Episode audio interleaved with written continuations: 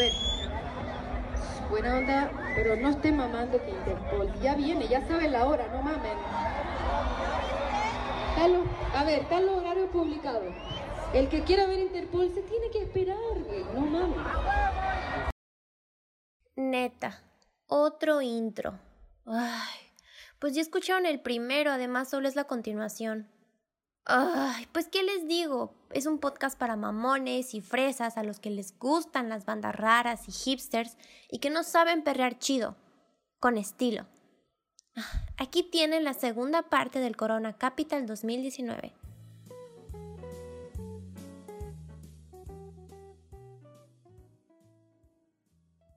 Día 2.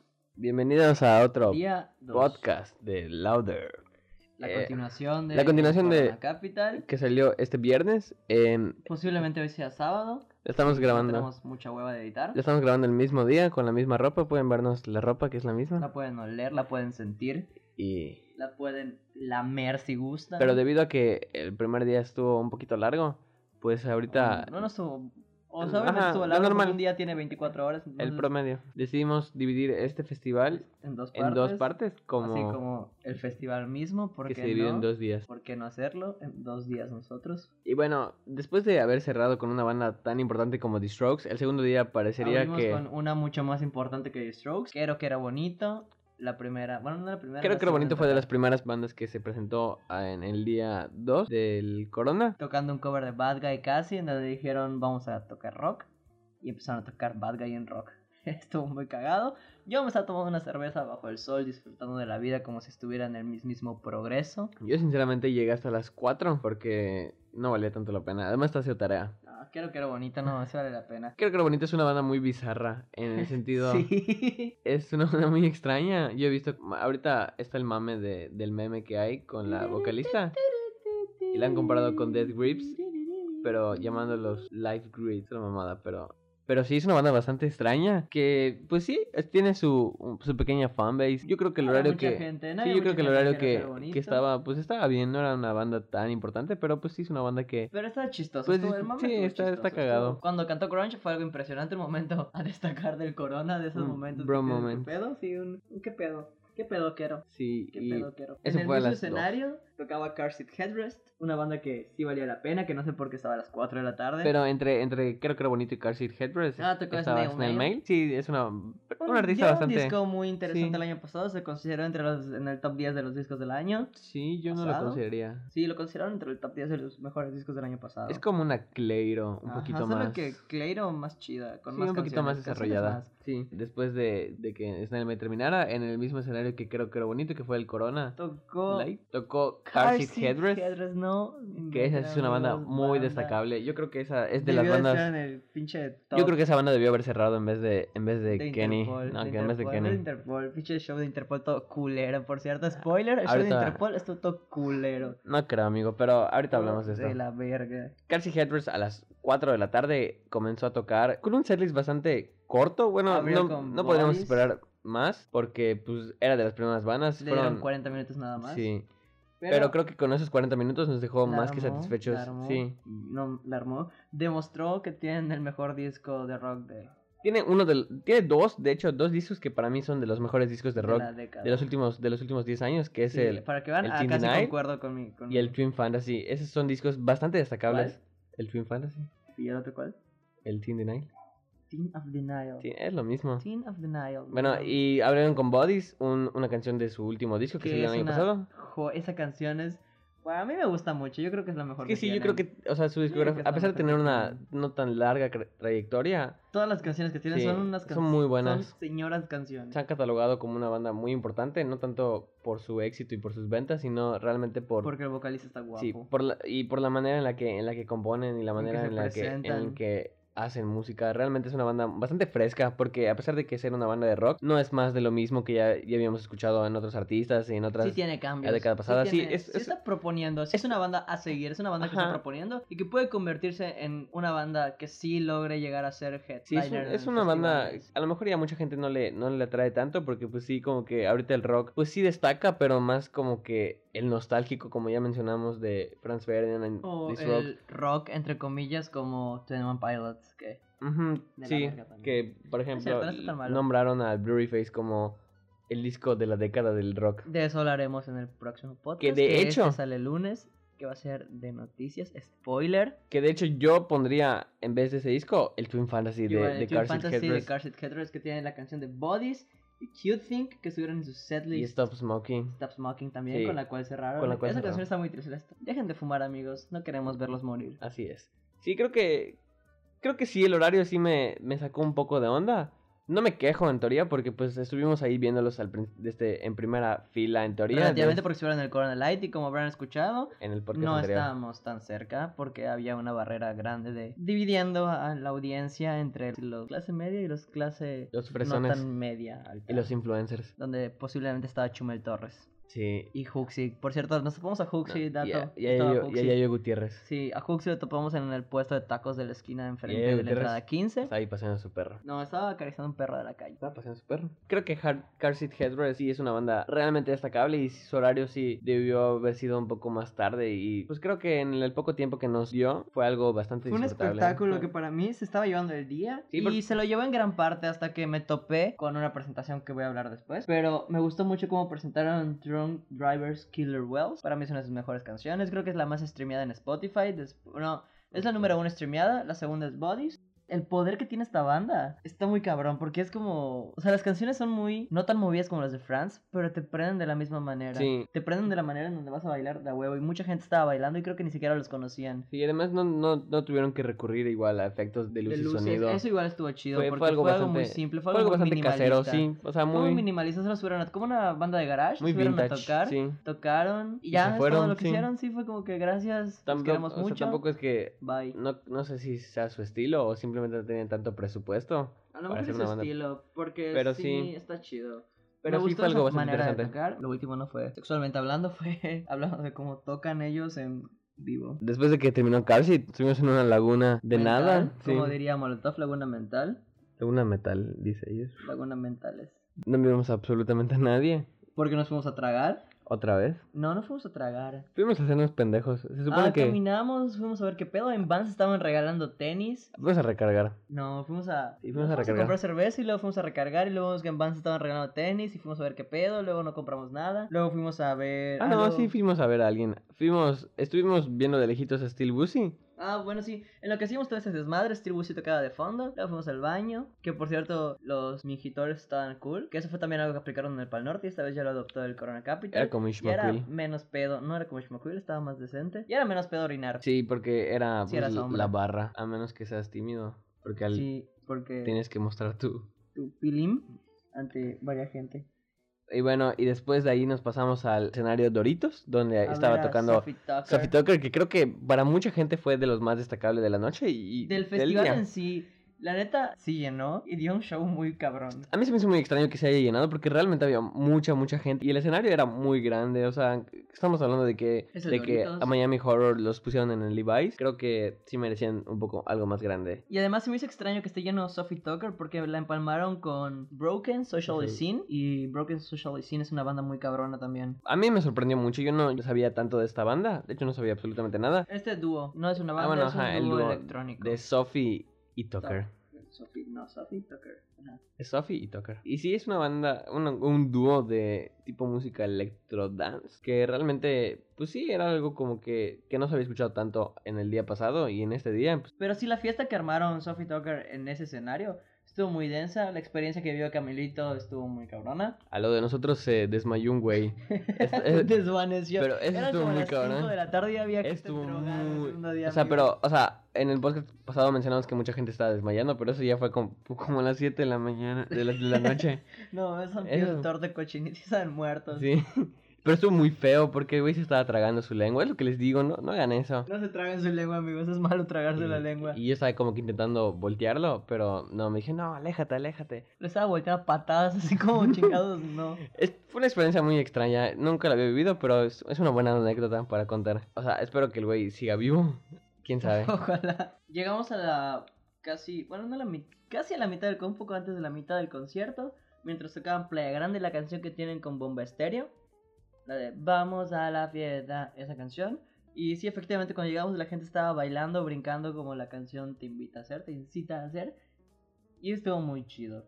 Cerraron con Drinky, para quien no la conoces, la del beat de tin, tirin, tin, tin. Creo que es la más famosa que tienen. tin, tin, tirin, tin, tin, tin, tin, tin, tin. Y sí, realmente fue algo que, que, disfrut- que disfrutamos mucho. Yo personalmente lo disfruté bastante. Y, igual me puse a bailar a pesar de que se murió ese vato. Y sí, sí, igual. Estaba bailando y rezando al mismo tiempo. Porque no estuviera muerto. Sí. Y ya, y después de Sophie Tucker tuvimos otra laguna donde... Tocaba, tocaba The Voice, pero dijimos... Donde ahí sí fuimos a comer, ahí sí fuimos Sí, a comer. porque dijimos no, The Voice, pues... Yo comí otra torta de chilaquil, por si no escucharon, el día pasado también compré una torta de chilaquil. Tip para estudiambres, compren tortas de chilaquil en el Corner Capital. si no Creo que es lo más es lo más barato que hay y realmente es muy bueno. Yo me comí una hamburguesa de Butchers and Sons, que estaba muy verga también, estaba muy rica.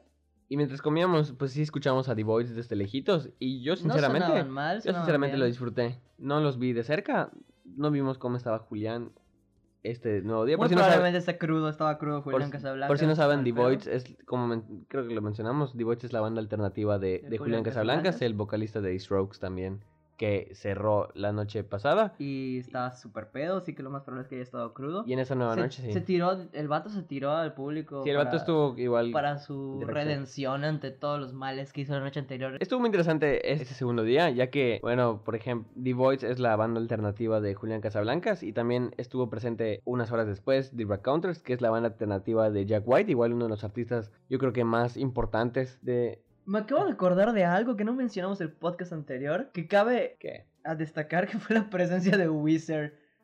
Se nos sí, super ¿cierto? pasó por alto. Wizard estuvo también el sábado, así como un, un dato aparte de este podcast que debíamos haber dicho en No, el sí, podcast anterior, pero se nos pasó pues porque Wizard, ¿no? Wizard Bad. Wizard estuvo tocando covers. Y no- Wizard fue una banda que igual tiene un gran peso, pero creo que en los últimos años ha dado... Cuenta, nos valió madres de hablar de ellos.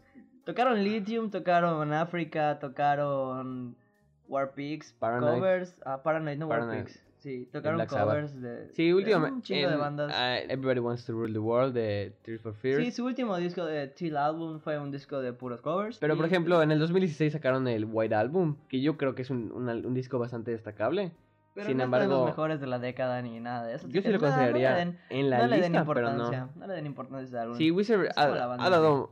Ha, ha hecho como que cosas bastante extrañas en los últimos años de su carrera. Pues en, en teoría sí es una banda bastante importante. En los 90 pues sí dejó mucho de qué hablar con su Blue Album, que creo que es un disco bastante esencial para entender No, la música de los 90 Solo tiene Buddy Holly. la Singing Soul.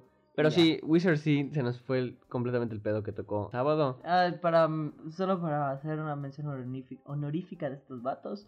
Pues ajá, esos güeyes, antes de que tocaran antes de Strokes, y estaban empezando a tocar Strokes, pues les valió tres hectáreas y media de verga y siguieron tocando. Tocaron más canciones, y tocaron más canciones, hicieron su encore, terminaron con Buddy Holly Remix 2, que creo que fue Buddy Holly, eh, versión el cuarteto de la Bunny. barbería. Sepa la chingada que fue eso. Pero supuestamente todos dijeron que estuvo cool, así que vamos a decir que estuvo cool. Ya Sí. regresando al segundo día, al domingo otra vez, con cosas realmente importantes. The Raconteurs, la presencia de Jack White. Jack White yo creo que es de los artistas más importantes de la vida. Creo que es uno de los artistas Sí. que más fresco, ha- o sea, que más cosas frescas ha tenido Y su música. Pitchfork lo ha catalogado mal siempre. Chinga tu madre Pitchfork Sí, otra creo- vez en este podcast. Creo que su último disco es uno de los discos más destacables que tiene por jugar con esa experimentación, pero sin embargo no hablaremos específicamente de Jack White, sino de su banda secundaria, una de sus bandas secundarias, porque Jack White tiene como un chingo. Yo creo que este es su peor proyecto, el, el peor proyecto de No. Jack White. A mí no se me hace muy interesante. Sí Sinceramente, tiene canciones buenas. Eh, Este álbum que nos presentó dio buenas canciones, pero anteriormente no había dado algo realmente relevante. Jack White tiene un estilo muy distinguible, o sea, como que lo escuchas y Y dices, sabes "Es- que es de este güey es White". Jack White. Sí. Y creo que por eso yo creo que en general todo lo que ha hecho no es malo, pero sí creo que han habido cosas mucho más destacables que lo que ha hecho con The Black Counters. Creo que el último disco que sacó con ellos Es el más sólido que han tenido. es ah, interesante, sí, Es pero el más sólido que ha tenido la banda en sí, porque realmente el primer disco, que no recuerdo cómo se llama, solo tiene la canción de este As She Goes. El segundo solo tiene la de Carolina, no sé qué madres. Y ya. o sea, Jack White no sería nada si no fuera por The White Stripes, su banda principal, la razón por la que es, famoso. músico. Sí, comenzó a principios de los 90 y a principios de los 2000 y creo que igual se ha catalogado como una de las bandas más importantes de- del género del rock. Y hasta hace poquito decidió aventarse su carrera solista, que ahí es creo que lo más sólido que tiene. Yo creo que ahí es donde más mérito tiene, a pesar de tener igual una corta discografía. Y sí, The Rock Hunters, pues a lo mejor puede no ser lo mejor, pero en sí, el simple hecho de ver a Jack White ahí, porque realmente es uno de los artistas más importantes, eh, es, un gran, es una gran experiencia, o sea, escuchar su voz y es, ah, de- curiosamente, la Rolling Stone lo cataloga como uno de los mejores guitarristas de, de todos los tiempos y es de los pocos guitarristas de este siglo que están dentro de la lista junto a junto a el güey de Ah, Red Hot. Chili Peppers. No recuerdo cómo se llama el güey del Red Hot Chili Peppers. Yo, en su tocada, me fui a comprarme un ginebrita, me chingó un ginebrita, estaba bien chido, mientras se partían a andar en el escenario, a mí me pareció una presentación interesante, más no una a destacar de ese día realmente. Sí, no, no lo vimos, no fue una presentación que vimos completa porque Que porque después tocaba lo verdaderamente importante de ese día, que era Block Block Party. Party. Block Party tampoco es una banda de tanto renombre, sobre todo eh, en México. Sin embargo, es una banda británica de principios de los 2000 que, pues desde su primer disco, que es el Silent Alarm, Demostró que era capaz de hacer cosas Sí, chingonas. yo creo que yo creo que el Silent Alarm es uno de los álbumes debut más importantes en general, es de los más interesantes. En nuestro podcast pasado hablamos del, del Turn on the Brylex de Interpol, que mencionamos que igual es uno de los álbumes más importantes. Eso de- lo llevamos mencionado uno de- durante 10 podcasts anteriores a este. que el Turn on the Brylex es uno de los debuts más importantes y creo que otro de esos de esos debuts es Block Party eh, con el Silent Alarm, que pues creo que es lo más destacable que tienen en general como banda. No es que después de eso no hayan hecho más música Nada, buena, pero tienen buenas canciones, pero es que realmente ese disco es muy bueno y creo que tiene sentido como que estar ligado a, a esa nostalgia de que crea el disco. Y en general el show también fue algo minimalista, sí, porque Solo tenían una lona atrás con la imagen del disco y una luz blanca que cambiaba repentinamente a azul. y aún así dieron mucho, mucho, mucho, mucho, Mucho, de qué hablar. Fue la única presentación en donde vi, en donde vi vasos de cerveza volando por el aire. Fue la única presentación que tiró en papelitos. Que causó euforia. No, también la de, creo que la de Kini también hizo algo No sé, así. eso no me la gusta. vimos. Eh, eso es personal, pero a mí no me gusta que hagan eso. Es, Tirar papelitos. es interesante, pero pues es mucha basura. Mucha discografía de Coldplay. Block Party abrió con Compliments. Toco en orden todo el Silent Alarm para ser específicos. Si no conocen el orden, escúchenlo. Vale la pena escucharlo por completo. Les seguimos con todas las triadas. Esta para mí tiene una de las triadas más interesantes del universo. Blanket es creo que su, su himno, Banquet. ah, Banquet, en su himno por excelencia. Y curiosamente no cerraron con esa canción. Porque el- supuestamente lo estaban tocando en orden. This Modern Love fue la canción que más chido puso el público. También la de The Pioneers. Sí, y creo que of todas. Gas. Todos en general, pero cuando- a mí en lo personal, Mo- This Modern Love me super mega mamó. Me mamó como la baterista interpretó todo, me mamó como todos los pinches músicos estaban haciendo su trabajo, güey. Como el vocalista logró tanta expresión, güey, en su chingada voz. Porque lo estaba haciendo tan bien, lo estaba haciendo como en el maldito disco, güey. Sonaba igual, sonaba idéntico, todos los sonidos estaban bien. Sí, creo que... Estaban en su punto, estaban en su término. Estaban creo- en su término. o sea, la apretada salía. Si fuera carne, güey, la apretas y sale así la sangrecita, güey. Estaban en el punto medio, güey. Esos vatos están bien vergones. Yo creo que Block Parties son de esas bandas que tienen una, una alineación increíble. O sea, individualmente cada, cada miembro es una, una reata en lo que hace. Así como miembros al aire. Tenemos a, al burro Van Ranking, tenemos a Leonardo Lozán. Cada uno son vergas en lo que hacen, ¿no? Sí, y creo Vean la que, nueva serie del burro Van Ranking, 40 y 20, en Casa Comedy. creo que Block Party es una, es una banda muy, muy completa y muy destacable. Eh, yo me enamoré de la baterista porque es, es realmente pedo. buena y es... ay, si amo. quieren seguirlo Te en amo. Twitter, La- está- te amo. Si escuchas esto, te amo. I love you. lo- Es que realmente la amo mucho. en Twitter está como Luis Luis Bardell. Bardell. Bueno, y Block Party yo creo, yo creo que ahí sí podríamos decir desde antes que creo que es de las bandas que Estaban. Era de las bandas más esperadas del concierto, Sí. era de las bandas que más necesitaba la gente ver ya. Y qué mejor manera de verlos con el Silent Alarm me atrevería a decir que es la que fue la mejor banda de, de este de del este domingo. día, del domingo. Para mí sí fue la mejor banda del domingo, Block Party. y una de las mejores bandas en general del Corona, tanto el sábado como el del domingo. Cuando tocaron el helicóptero, hubieran visto cómo todos estaban brincando, así mal pedo. Es que realmente lo hicieron, o sea, es que lo hicieron perfecto, tal cual. Y la manera en que cerraron con la Getting Glass fue muy espiritual. Es que re- realmente, realmente se la rifaron mucho y sí podemos asegurar que fue posiblemente la mejor banda de, de ese día, a pesar de que no fue la banda que cerró y la banda que cerró tuvo mucho más peso. A mí en lo personal no me Que gusta Block la banda Party. que cerró. Para Pero mí, ahorita hablamos de Block eso. Party fue la mejor presentación que tuvieron con todo ese pinche set que se cargaron. Bueno, pero qué set. Todo el maldito Silent Alarm. Es una joya ese disco. Deberían de escucharlo, amigos. Les voy a dejar una tarea, que es escuchar esa madre. Sí, Escuchen el Black Party es uno de esos discos que tienes que escuchar antes de, de todo. O sea, son esos discos Si- esenciales si en ya la música. naciste, Si ya naciste y no se escucha esa madre, qué pedo, vato. Posiblemente Vuélvete al puto útero y escúchalo. son de esos discos que posiblemente Deberían de haríamos- poner en el embarazo. haríamos un En- en podcast de en ellos. Vez de, en vez de Mozart y toda esa chingadera que te pongan a Silent Alarm, güey, mientras estás como embrión, haría paro. Conclusión, Silent- el Silent Alarm, un buen disco, Black Party una buena banda. Ya, acá acaba el podcast del segundo día porque no quiero tirarle mierda a Interpol con su pésima Pero- presentación. Pero, pero aún no va a Interpol, amigos, tranquilos. Entre Block Party e Interpol llegó también, creo que el artista más importante de, de los dos días. se metió un madrazo en el hocico. Eso no lo vi, rayos, quiero ver, a ver, muéstramelo. No sé si estaba en, en, en YouTube. Vamos a Creo buscar, que, creo que fue el artista más importante de... Vamos a buscar madrazo de, de Billie. Eilish en y- el coro. Y este spoiler. Bueno, así es, amigos. Billie Eilish. Billie Eilish es una de las artistas que más peso han ganado. Bueno, eso, todo eso igual ya lo mencionamos. Que es creo que de las artistas que más peso ha ganado en los últimos años. O sea, no peso, porque peso lo ha ganado Jared Way.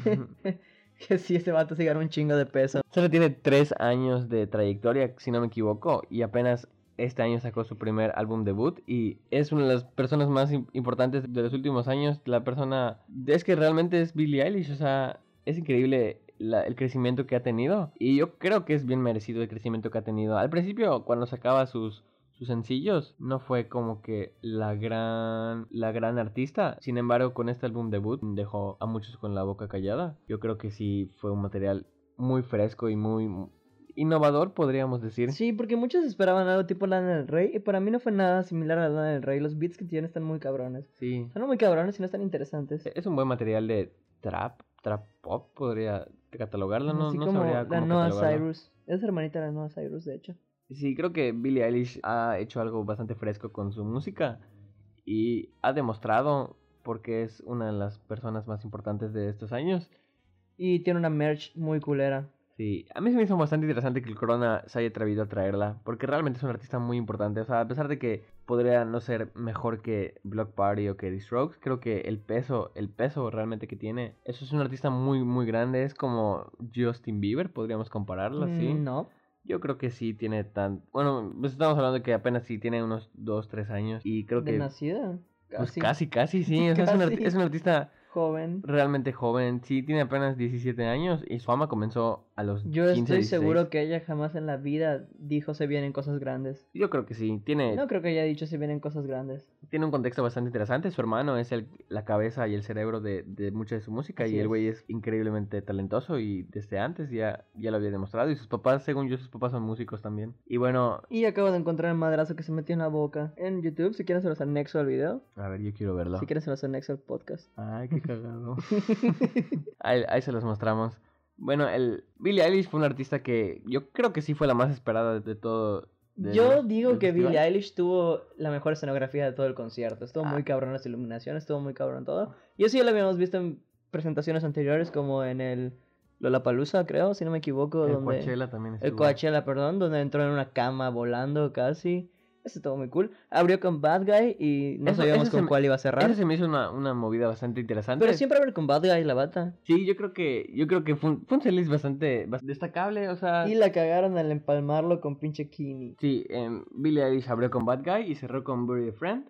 También tocó canciones muy destacables como All the Good Girls Go to Hell, como Shani, La canción When I Was Older inspirada en la grandiosa película Roma. No es cierto, no es grandiosa película. A mí me gusta mucho esa película. Es muy buena. Lo único que tiene bueno es una fotografía, la edición. Y ya. Tocó igual When the Party's Over y la última canción que ha sacado, de hecho esta semana, Everything I Wanted. Está muy buena esa Tiene canción. apenas unos días que la había sacado, cuando, creo que tenía un día apenas Un día. cuando... Sí, cuando la tocó. la sacó el sábado y la tocó el domingo. Sí, podríamos decir que es la primera presentación en vivo. Y ya, yo creo que sí fue uno... No, no tuvimos la fortuna de verlo tan de cerca, porque estábamos Mm, esperando a, a Interpol, pero sí se escuchaba bastante bien. y- Descartó, descartó la canción de Wish You Were Gay, no sé por qué. Esta está muy buena. Yo creo que es de las mejores del disco, la de Wish You Were Gay. En general, Y el la, disco es muy la bueno. descartó. No sé por qué, pero tocó Shani. Para mí, Shani es de las mejores canciones que Sí. tiene el disco. Se me hizo muy interesante Sí, porque no es está la como que, como que calmadita Sí, está para tranquilita. tocar en vivo. Y sí, yo creo que sí fue algo bastante destacable. Sí demostró por qué Billie Eilish es tan Ahora, importante. ahora el setlist que estuvo a la par de Billie Eilish y a la par de, de también de Block Party por un 20 minutos de empalme. Chinga tu madre otra vez. Corona Capital o King, quien, quien sea respectivamente el responsable del cambio de horario. Su set de esos güeyes de, de King estuvo muy cabrón, ¿eh? Kini estuvo programado para las 10, si no me equivoco. No, estuvo programado para las 9. 9.20 y que terminara a las 10 y media. y lo movieron a las 9. De última hora lo movieron a las 9.05.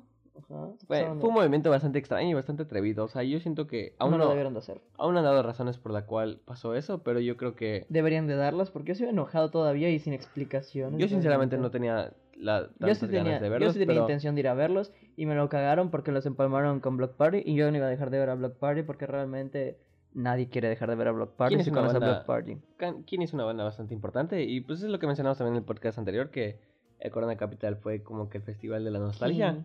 Y bueno, pues Kini es una de esas bandas que claramente nos produce nostalgia. Yo solo conozco como tres canciones de ellos. Tocaron muchos de sus hits, tomando en cuenta Bend and Break, Silenced by the Night, Fate, bueno, Faces es de su nuevo disco. Somewhere Only We Know. Tocaron Somewhere Only We Know, tocaron Everybody's Changing, Crystal Ball y cerraron con Sovereign Like Café. También a destacar Nothing in My Way y This is the Last Time, Bad Ship. Es una pinche setlist bien cargado de éxitos. Spiral Inc., que esa igual está muy buena, muy pasada, muy, muy chingona. Su set estuvo bueno, no los pude escuchar, sigo emputado con ellos. Ojalá y regresen pronto a México y no se mueran antes. Ojalá y no se vuelvan a separar. Sí, pues ahorita Por lo que su entendí, nuevo material. por lo que entendí, leí que cuando tocaron Disconnected, que fue la primera, el sonido del audio al final estaba todo culero y que aún así se escuchaba muy cabrón porque el público estaba cantando con ellos. Cantando, coreando, bailando, en lo que se me... Sí, no, no tuvimos la fortuna de, de presenciarlos. Desafortunadamente, pero tuvimos la fortuna... Ah, la verga, también Polly Pan tocó esa obra, güey, qué triste. Sí, en ese- Sharon Van Eden, no mames. En ese momento, en ese momento empalmaron muchas personas. importantes Artistas importantes. Polly Pan y Sharon Van Eden y también Years and Years. Que Years and Years igual me comentaron que tuvo un show cabroncísimo. ¿Quién te comentó eso? Esa gente no sabe. Esa gente sí sabe porque sí sabe, brother.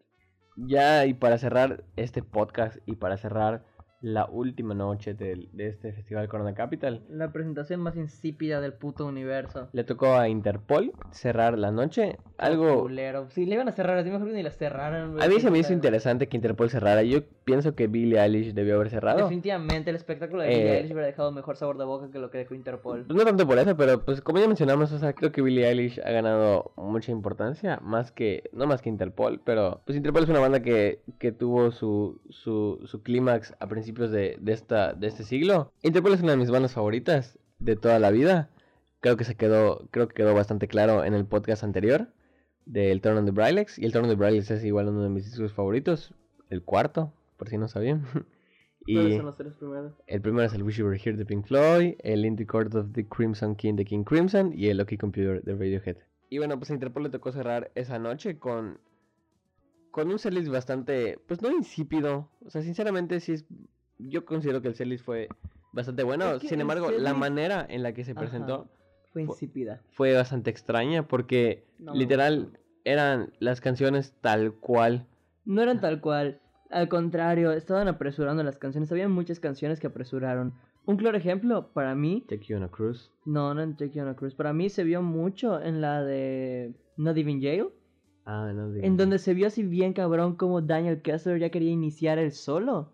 Y él está a punto de iniciar, estaba haciendo así sus pasitos de baile que son dignos de un ser tan bello como Daniel Kessler. Y Paul Banks hizo otra nota y fue así como de que el vato se crashó y siguió tocando. Y cortaron la canción, puta, como a los 2-3 minutos. No le dieron tiempo de desarrollarse bien. Estuvo muy simple, estuvo muy cabrona, estuvo muy rara. Igual se me hizo. O sea, es que me molestó el gesto de la bandera de México en las luces. No sé por qué.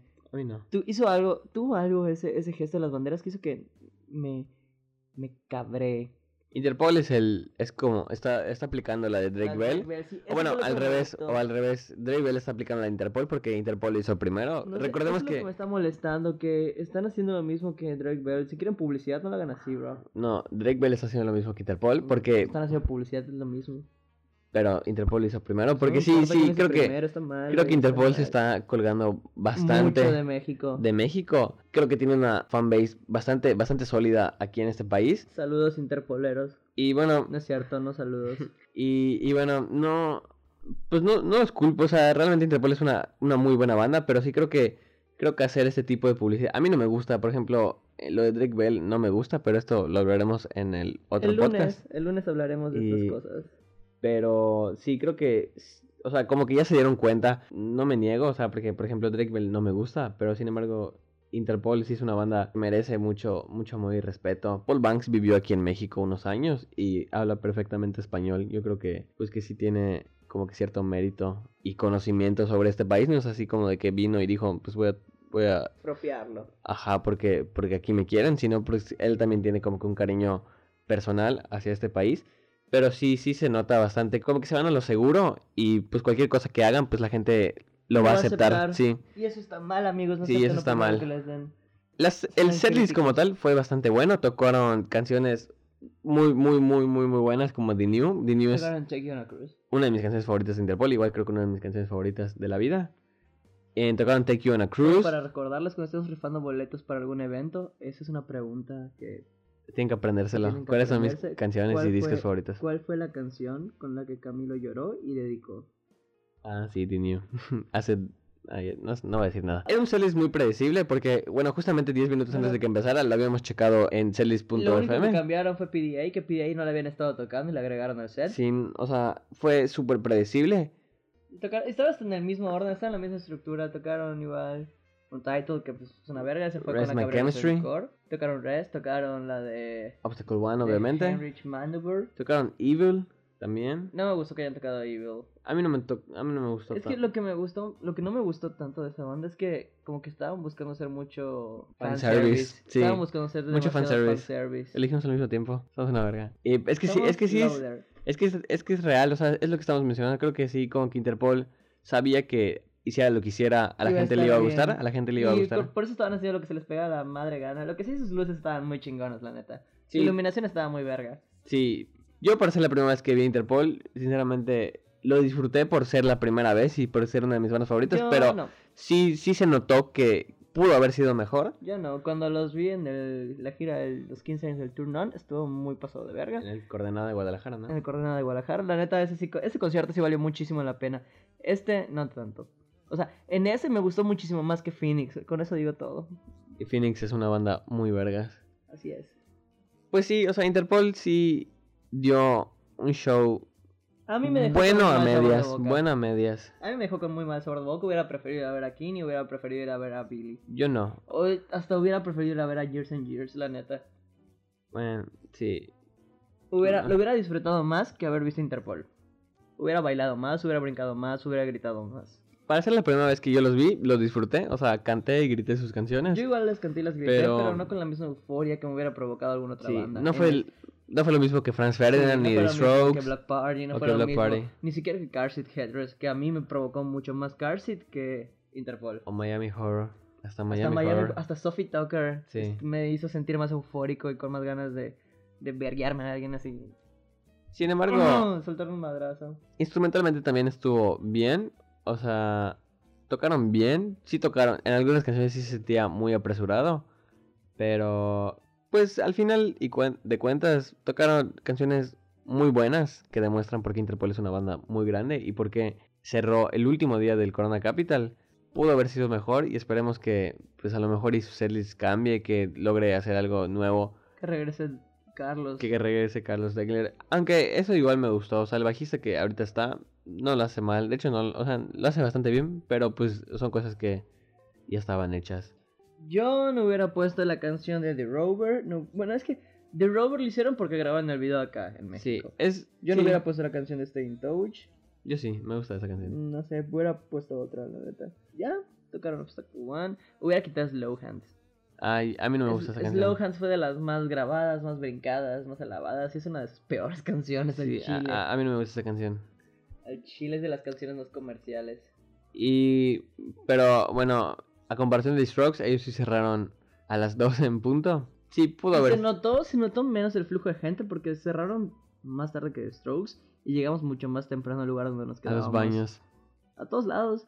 No había tanta gente, no, hubo- no fue un pedo agarrar Uber, no fue un pedo comer tacos, no fue un pedo ir a los baños, no fue un pedo encontrar agua y refresco después del Sí, concierto. pero, pero pues que por lo que igual ya, bueno, eso no lo habíamos mencionado tal cual, pero pues a lo mejor ya lo sabían. O sea, Interpol es como la quinta o sexta vez que viene a México en, En la semana. en un año, o sea, no ha pasado, no, en la o sea, semana, sí se pasan de o ver. sea, la primera vez que vinieron fue en agosto para sacar su nuevo disco, luego volvieron para no sé qué, luego volvieron... Regresaron para el festival de, de- Un festival en donde estuvo también estos güeyes de Wolf Mother.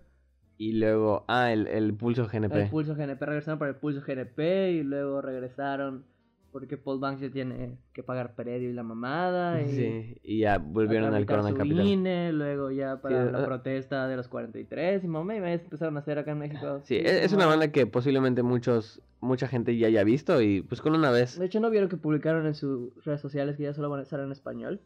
sí. Y bueno, y cerraron con México es nuestra segunda casa. Bueno, no cerraron con eso, pero sí dijeron esa palabra que obviamente dejó locos a muchos con la bandera, A mí no. No con la bandera, esto. con la bandera de México y ahí terminó Interpol y el segundo día y último del Corona Capital De esta décima 2019. El capítulo para mí 10. estuvo bien. A mí me gustó Me mucho. dejó muy afónico realmente. De hecho, no grabamos el lunes porque mi garganta estaba toda jodida. Curiosamente yo grité bastante y estoy bastante bien. Yo no, yo, yo sí, yo sí morí. Mis cuerdas vocales murieron. No grabamos el lunes por eso. Y Fueron dos días bastante cansados. Fueron dos días bastante Sí. cansados. Creo que a pesar de que no hubo el- mismo, como mencionábamos, eh, el mismo flujo de gente al principio y al final de, de movimiento, sí hubo algo y pues ese algo sí era, era o te caes o te mueres. Y- o Y no, no te caes o no te mueres. Y no morimos. Y sí, fueron No dos días bastante cansados que realmente para mí valieron mucho la Sí, pena. valieron la pena. Fue una muy buena edición. Creo que sí trajeron artistas bastante, buen, bastante buenos y a pesar de que no dieron tanto lo mejor de, de sí mismos todos, pues Todos lo hicieron excepto en Interpol. Sí. En Chile. Todo, porque todos estuvieron vergas, menos Interpol.